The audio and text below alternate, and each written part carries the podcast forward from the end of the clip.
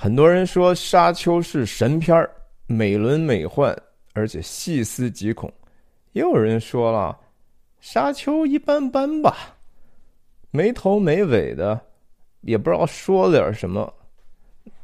是啊，《沙丘》到底说了点什么呢？我确实觉得一两句话，甚至一段话都没有办法简单的总结出来。这个其实很多时候是一个好电影的表征。上一期呢，我谈到《沙丘》的视听之美，希望大家去电影院去看。这一期呢，我跟大家分享一下这个电影的核心主题之一。那我说到这个呢，我想挑战您一下：如果让您用一句话来去总结《沙丘》的主题，您会说什么呢？我希望您现在停下来这个视频，去底下把您的想法写下来，给我留言。然后有机会，如果您能够看完这个视频，您看看我们是不是心有灵犀，或者说您同意或者不同意，或者您的认知和我的认知可以发生一些冲撞，这是一个很美的事情。那我是一镜到底不剪辑的徐亮啊。如果说您第一次来到我的频道，希望您订阅我的频道，然后打开小铃铛，接收所有的这个更新的通知。我呢是在美国的加州的旧金山生活，我带着美国、中国两边都生活过的这个体验和文化的观察，呃，我们聊一些电影或者泛文化的话题，也聊他们背后的可能的意义、普遍的一些价值。因为一镜到底的缘故，那笨嘴拙舌，很多人说建议用一点五倍速去看。好吧，我这一期呢，视频肯定会有严重的剧透。我也觉得说您没看过电影呢，先去看看电影哈。为什么要去电影院看呢？参考我上一期节目。我觉得《沙丘》作为一个商业片，当然首先这是一个主人公炮的英雄的故事嘛。所有的故事片，其实在电影里头都可以把它称为这是一个英雄的故事，主人公就是影片的英雄。那炮就是一个从男孩成长为男人的这样的一个成长，这个电影的主题，我认为，既然是成长，那就需要有既有心理上的一些转变，也有一些身体上的历练，或者说试炼，也是一场他自己的一种冒险吧。影片开始之前呢。先是一段一句话哈，这还影片还没开始呢，就黑场的时候是这个叫萨杜卡这个帝国军团的这个祭司的祷告的方言哈，极低频的嗯嘣嘣啊，也不知道说什么，反正最后人家底下字幕给我们打出来就是 Dreams are messages from the deep，梦是深处而来的信息。那主人公呢，也是差不多是半裸哈。当时我记得沉睡中苏醒过来，和每个人出生的时候差不多啊，就是非常脆弱的一种状态，非常其实还不晓得是怎么回事呢。那这个。从深处而来的信息，这个深处呢，什么意思呢？它既可以是指是人的内心的深处，比如说就是泡本身，这就是他的梦境，这是他的一个 vision。那也可以说，就是说这个深处是指向影片里头生产这个 spice 或者叫 malage 这种材料的这个 Arrakis 的这个地方的沙漠，从沙漠的深处传来这样的一个信息。当然，这个就和后来的弥赛亚主题有关系啊。它是不是到底是不是炮的一个启示呢？我们也不得而知。但是可以肯定的是，就是说炮有很多很多的 vision，他的这个意象，他看到了未来的自己的一些情景。那这就是所谓的预言或者弥赛亚主题哈，影片一开始就设定好了，而且是贯穿始终的。我相信，如果拍续集的话，这个主题还会继续的往前发展。那所谓的 vision 或者意象，有一些是来自于启示的，有一些是来自于他人的影响的，而且甚至有时候这个启示本身也是可以被他人和控制和影响的。这是整个影片母系的这种影响的另外的一个刺激的主题，我今天先不展开。那影片我觉得是 Paul 主人公保罗是逐渐确认自己梦想的一个过程啊，是活出自己命定的一个经历。他的这个意向 vision 呢，是逐渐清晰化的一个过程。然后这条道路。必然和我们所有人在确定自己人生目标、确定自己觉得说未来成为什么样的人的这个经历是一样，充满惨痛、充满失败、充满曲折和充满苦难的。那和每一个人一样嘛？那炮的这个成长，他既有他自己主动的成长，也有被环境逼出来的一些成长。那围绕着这个炮的成长呢？导演当然和编剧根据原著小说开始，就是在他身边配置各种各样的人物角色和故事线，来去从不同的层面让我们看到他的这样的一个成长和刺激的一些主题和意义吧。那首先，当然最重要的是他的父亲。那男孩成为男人。首先是必须要走出父亲的阴影的，在这个影片里头多次出现了一个这样的一个意象，就是公牛和斗牛的这种意象。你像这个空镜头，这这炮经常看着这个有点像一个 sculpture，是一个小型的雕像也好，或者是他的玩具也好。导演还专门给过几次这个空镜，炮心里头其实是期待这样的挑战的。他对这个斗牛这个本身这个事情，他觉得他充满了危险，但是他充满了一个象征他成为男人的这样的一个英勇的气概，这个东西非常非常吸引他。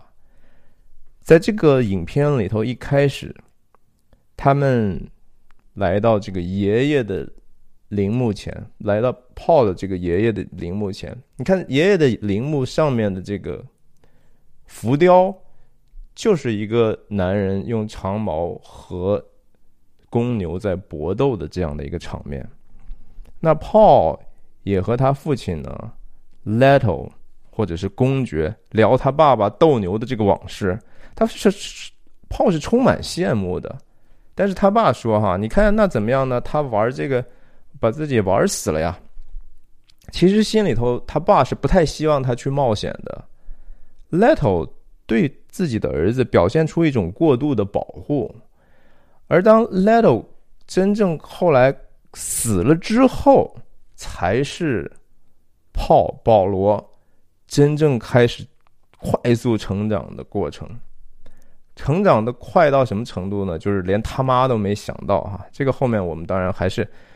我希望在这一集之后呢，专门聊一集 Jessica，还有 Reverend Mother 哈，就是所谓那个姐妹会圣母这一个所谓的母系势力的，我我把它起名暂时叫做神秘母性母母性母系篇，神秘母系篇。OK，这是我下一期的预告哈。那 Paul 的爸爸其实是我觉得导演对他是。给了他一个相对隐晦的一种批判啊。首先，当然说他 对自己这个不是太太哈，而是他的一个小妾吧，也就是保罗的妈妈呢，其实有很多事情保持着一种 willful blindness，他故意的一种盲目，然后他也不问自己和。儿子和妈妈之间到底发生了什么？他甚至有时候会怀疑，就说这个保罗的妈妈到底会不会保护他？哈，他还真的拿不准。那保罗和他爸爸在这个陵园的谈话的过程中，还有一个对话是关于什么是真正男人的这个对话。保罗特别怀疑自己是不是能够担负起来这个。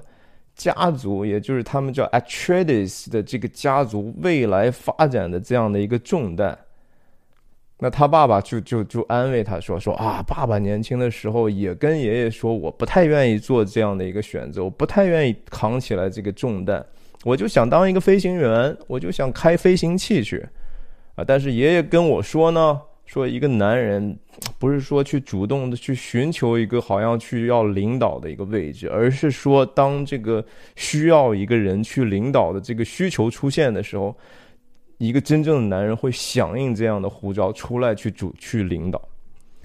那 Little 也就是保罗的爸爸说。你呀，儿子，你不要担心。你即使是这个响应出来之后，你还是可以说不的。你可以说，嗯，我还是不想做这个事，那也没关系。然后你至少你可以做什么呢？做我最需要你做的，做我的好儿子就好了。他在之后的多个场景也多次提提，其实是提到过，就说啊，你就做我的儿子，你做我在身边的顾问。你好好看看我是怎么做事情的，我还有需要你的很多时候呢。这个父子的这个戏在前半前三分之一的时候，其实还真的是占据了相当的篇幅，所以我觉得我的印象也蛮深的。我觉得拍的也挺好的，两个演员，呃，他们的化学反应也非常的好。比如说当时我记得 Leto 带着一帮人，包括他儿子跑保罗去勘察这个。挖掘 Malage 的工地去看，顺便想看一看沙虫到底有多可怕的时候，他们中间因为一些变故，然后遇到了很多危险，保罗差点没有上了上了他的这个飞行器。回到大本营一落地之后，Little 就直接斥责儿子，但是那个表演非常的微妙。那个爸爸就是简单说啊，你你以后你怎么可以这样哈？我你知道我多需要你，你不能这样冒险。他儿子就说：“嗯，是知道了。”的的父亲大人先生哈，我我以后这种事情再也不会出现了。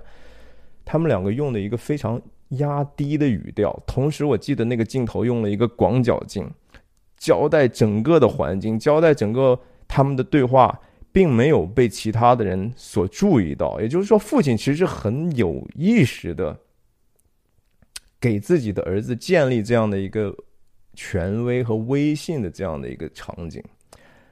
导演厉害就厉害在他对这个事情或者说这种对话所表现的人物关系的本质的一个精确的拿捏，然后他用他自己的视听语言去加以强调和表现，去指导观众的注意力和解读的这个方向。我仍然觉得《沙丘》是一个非常好的电影哈，导演非常的精确和简洁。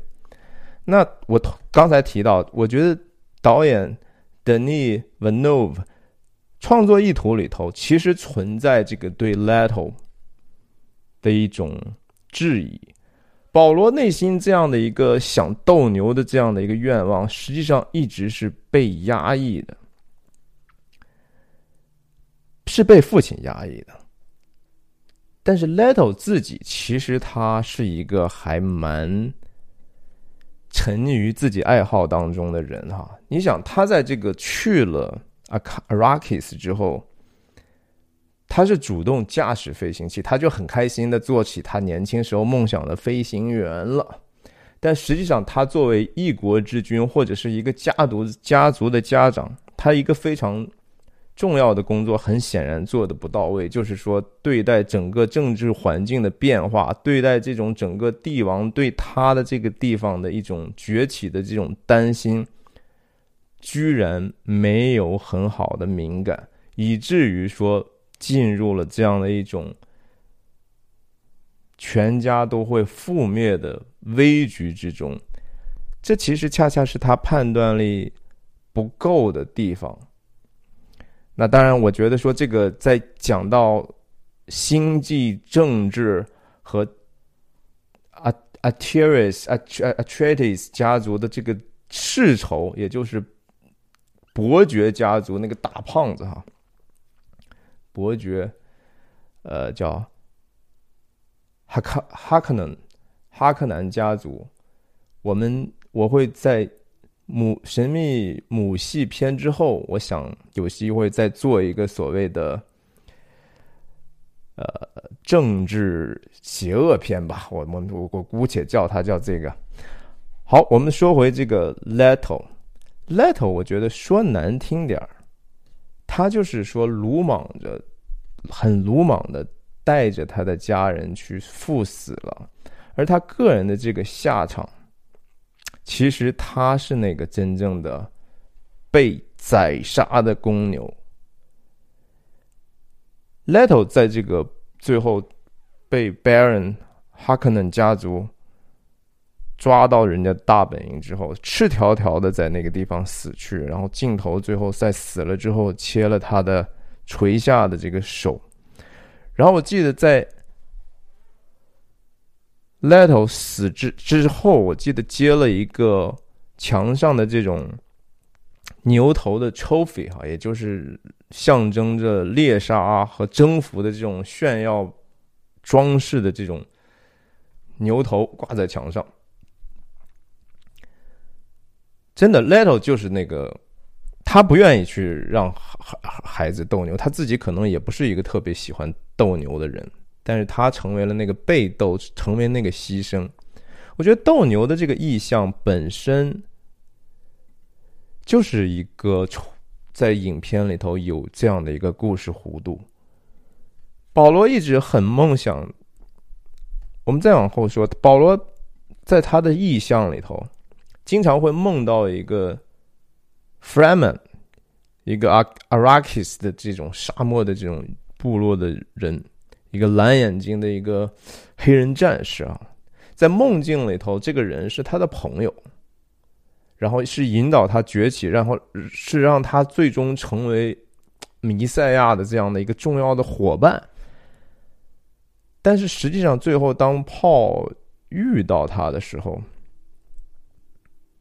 这个人没想到是一个他的强悍的对手啊！这个人叫 James James 是要和他赌决斗的。那在他这在这个决斗的过程中呢，保罗三次把这个叫 Chris Knife 架在这个 James 的这个致命要害处，想让对方就是认输就范。但是因为这个决斗的规则就是一旦开始之后。就必须得有一个人死才算结束。那最后在三次让他就范，然后没有结果之后，保罗不得已把 James 杀死了。这个让我想到，在西班牙的这个斗牛里头，前三分之一当然就是说。引斗啊，躲啊，用这个红色的斗篷来激怒公牛。中间的三分之一是说，斗牛士开始用一种叫花标的两个，每次有三次这样的机会往这个牛的背部上插这样的花标，非常像保罗和这个詹姆斯的决斗过程中的三次间接但不致命的威胁。但最后在斗牛的最后三分之一处，斗牛士会用长剑从背部刺穿牛的皮肤之后，如果做得好的话，可以直接刺穿牛的心脏，那公牛就会应声倒地，那就是一个非常完美的表演。在电影里头，Jamie 是成为了这个保罗的公牛吧？保罗最后就是在这样的一个。浴血的奋战的过程中，完成了他猎杀的一个压抑已久的一种心愿。它本身这个就是一个小小的刺激的主题和寓意的表达。怎么说呢？就是说起来好像有一点点争议啊。一个男人是应该让自己想办法成长为。有伤害能力的一个危险的存在，当然，你还是受道德和其他的约束。你要所谓的身怀利器而慎重之，不可以随随便便的去滥用自己的这种能力或者武力或者暴力。可是你必须能首先能够保护自己，你也同时能够想办法，当邪恶的人和你对峙的时候，你能把它放展。这是一个传统上对男性的一个要求。就是说你只只成为一个小白兔是不够的，小白兔无害，但是它也没用，没用也就谈不上所谓的道德，所以男人必须得想办法武装自己。那保罗在杀死詹姆斯的这个鲜血的洗礼之之中呢，其实他不光是受到一种洗礼，而且他其实赢得了这些 Freeman 的尊重。大家拍着他的肩，哈，一方面就说呀，我们懂你心里头的一块儿可能过去无辜的地方永远的消失了，但是同时这个世界就是这样的，你也从此长大成人了，你知道这个世界的凶险了。詹姆斯的这个寓意哈，我换到这个图上，还和之前提到的这个保罗的意象是有关系的。在生活中，我们确实会遇到一些自己觉得似曾相识、所谓 deja vu 的一些场景。你觉得是说自己的潜意识也好，或者梦境里头我们曾经遇到过的场景和人，在生活中碰到了，但是碰到的时候。它不一定和你当时想象中，或者是你自己的愿望当中出现的是一样的。你觉得可以，这个人也许成为你的朋友，但实际上他恰恰可以要你的命。但是同时，你要如果能够胜过这样的一个 deja vu，你你在现实中去 check 自己的潜意识或者自己的愿望，然后得到印证之后，然后其实不管这个人。和场景出现，它是以友善的方式出现，还是凶险的方式出现，你都可以在克服它这个之后，获得一个巨大的成长，让自己变得更为强大。刚才讲的这些层面，还有更多的层面是在身体上的哈。我觉得影片也在很多个层次上，很多个角色的配置上，比如说邓肯的这个角色。邓肯·爱德侯这个角色是通过这个兄长式的这种呵护，给保罗一种适度的取笑哈。有时候，比如说会捏捏他的胳膊，说：“哎，哟，长肌肉了哈。”保罗说：“哦，真的吗？哎，哪有啊？你根本没长，就是一种兄长式的。”言语上的取笑哈，然后经常还话巴子里嘲笑，你就还是弱嘛，你还是个子不够高啊。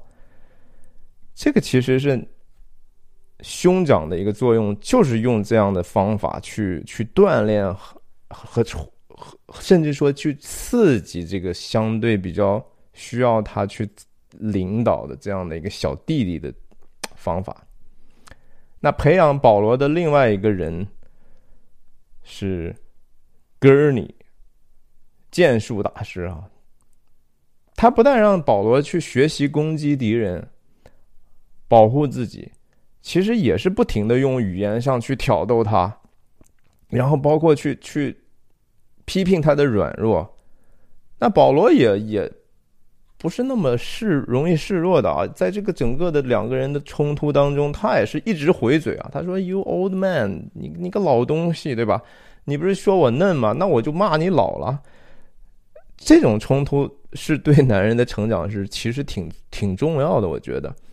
他甚至打斗的时候，保罗说：“哎，我今天我没心情跟你打。”那哥儿你说心情，你有没有搞错啊？在这个世界，你跟我讲心情，你一个男人，你你知道你的敌人有多狠吗？是吧？你跟我讲什么心情啊？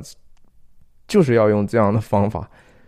口头上去蹂躏哈，这样才能让这男孩变成一个男人。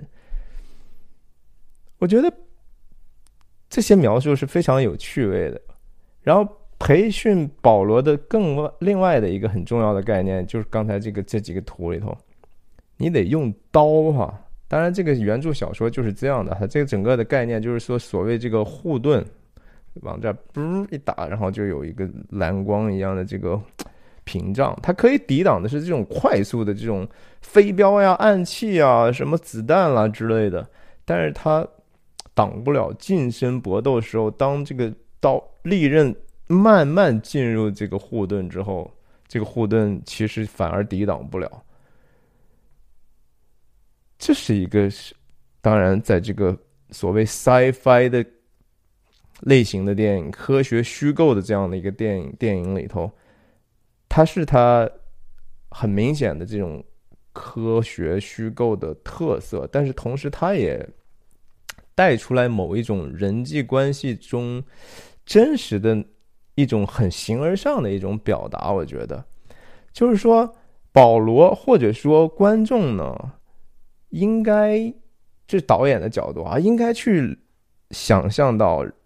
这个世界其实最核心的那些问题，永远都是人和人的问题，是人和人的人际关系的冲突。这种终极的冲突，都是其实是人和人，甚至说是面对面，从肉体上就是想办法消灭对方。哈，我们看人类历史战争，各种各样非常浩劫的灾难。全都是人和人之间的暴力搏杀，所以保保罗，你作为 Atreides 家族的未来的领袖，你就必须得过这一关，就是用这样很切肤、很直接、很血肉的这种方式去去打败你的敌人，然后生存下来。这也是几乎所有文化里头都在讲的。我们中国人讲的，你说崇文宣武哈，同时你两手都要抓，两手都要硬啊。然后中国儒家对过去对一个合格的一个儒生的要求，所谓的六艺礼。乐射御书数，你不光是说得有知识，你有有懂礼数，然后你懂音乐，你关键你还得会射箭，你得能骑马，各方面德智体美全面发展。反正就是说，在这个层面上，这个电影其实拍的是挺细的，然后它很多很多关键的细节，一点都不浪费银幕时间的，其实交代很多很多隐含的一些。次要刺激的主题，然后去整体上为这个从男孩到男人的这个宏大主题在不停的很好的服务。刚才讲的这个 Gurney 也好，呃，Duncan 也好，两个人提供了电影里几乎为数不多的那些笑点，都是他俩来的。我觉得这也不是偶然的，为什么呢？因为男孩可能就是要生活在一个蛮有压力的一个状况之下，那怎么去缓解这个男孩在成长时候的压力和焦虑呢？开玩笑、嘲笑，呃，然后安慰，这是鼓励他们成长的非常非常重要的手段。我的理念了，我觉得养男孩就是得让他们适度的暴露在危险当中，得让他们去接触一些所谓狂野的东西哈，甚至有时候你觉得说哇，这个时候不这些都是坏孩子，你你想办法杜绝，不要让自己孩子跟他们来往。我倒觉得这个很容易，呃，让他在更晚一些的时候感看到了世界真相的时候，反而更加的。迷茫或者脆弱，所以吧，在这个让男孩子想办法吃苦，让他们甚至说和这个同辈有身体上的对抗，在这个。强弱哈，这种高低的这种秩序当中去学习吧，就是体会一下在群体中怎么去找到自己位置的这样，这是一个我觉得男孩成为男人的一个必修的一个功课。那影片里头，邓肯在主人公就是他爸爸死去，Leto 死了之后去再次见到他的时候，邓肯就。改口叫保罗，叫 My Lord Duke 啊，叫我的主公爵大人。他这个叫法叫出来的时候，当时保罗还是有一点点吃惊的。我们在大屏幕上看得很清楚，他那个面部的微妙的那种变化，但是他同时已经比较装备好去接受这样的一个。进入他自己的这个领袖的角色了，这挺挺挺有意思的。